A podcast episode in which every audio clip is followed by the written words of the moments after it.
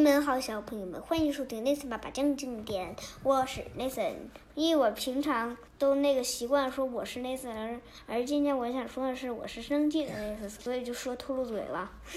这位是 Nathan 爸爸，这话说的乱七八糟的。我是拖着我的酒杯的 Nathan 爸爸。嗯，你的酒杯，龙生龙，凤生凤，老鼠的儿子会打洞。请问老鼠的儿子要是不会打洞，他会修车还是会做菜？看看镜子里的你，你觉得自己长得更像爸爸呢，还是更像妈妈呢？嗯，头像爸爸，头像爸爸对。啊，但其实我自己也没有什么感觉长得像谁。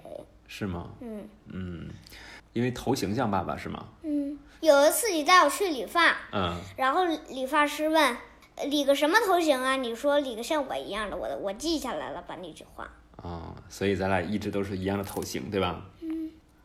但是确实我们会看到哈、有的时候一个宝宝他可能长得特别像自己的爸爸或者是妈妈，也可能是更像爷爷或奶奶。一个特别胡子拉碴、棕头发的人也也生了一个呃棕头发，嗯那个小孩儿长大了估计也胡子拉碴。嗯，而且他这漫画里画的是他现在这个作为一个宝宝已经胡子拉碴了，是吧？有时还可能会长得像叔叔或者是舅舅，包括像姑妈呀，或者是姨妈呀。那为啥这个人？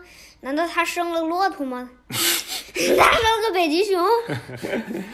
对，那为什么人就不会生出个北极熊来呢？人为什么又不会生出个骆驼来呢？是吧？所以中国有一句老话嘛，就是龙生龙，凤生凤，老鼠生儿会打洞。英国人呢也有类似的说法，叫做同类生同类。可见早在现代科学发展之前，人们就已经注意到了遗传这样的一个现象。遗传决定了你的身份。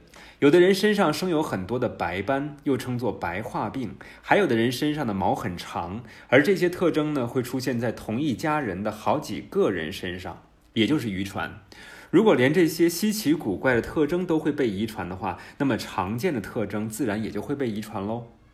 可惜达尔文那个时候并不知道，生物的特征、性状是通过一种叫做基因的东西由父母遗传给后代的。嗯基因的英文缩写是 DNA，是不是？，DNA 对，不然问题就简单多了。现在我们知道，如果一位父亲怀疑孩子不是自己亲生的，那么他就可以到医院去做什么呀？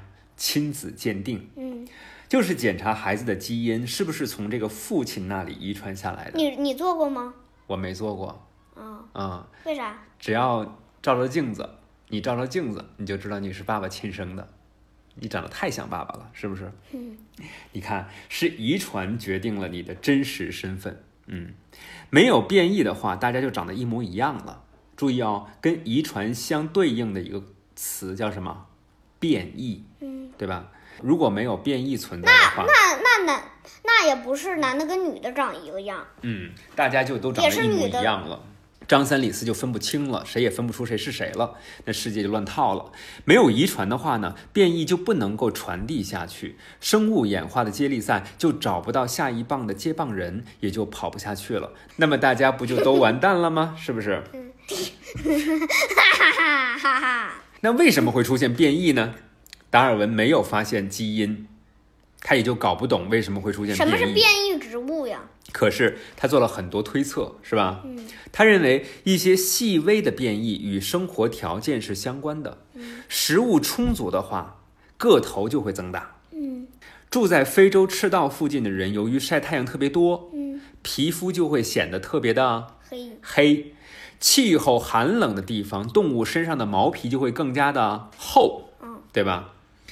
他又想到了习性肯定会有影响，比如说在不同的气候条件之下，植物开花期就会发生变化，是吧？嗯动物所受的影响更为明显，比如说家里养的鸭子比它的野生祖先要飞得少而走得多，所以整体上来说，它的翅膀骨要比野鸭的翅膀骨要轻，嗯而它的腿骨呢，却比野鸭的腿骨要重。嗯达尔文有着非凡的想象力，他甚至想到了一条神秘的定律。那么，这是一条什么样的神秘的定律呢？我们下期节目再讲。嗯，这里是 Nathan 爸爸讲经典，我是手里托着一个酒杯的 Nathan 爸爸。我是 Nathan，我是我是又说了一遍，我是 Nathan 的 Nathan。欢迎各位继续关注我们的 Nathan 爸爸讲经典微信公众账号。嗯，晚安。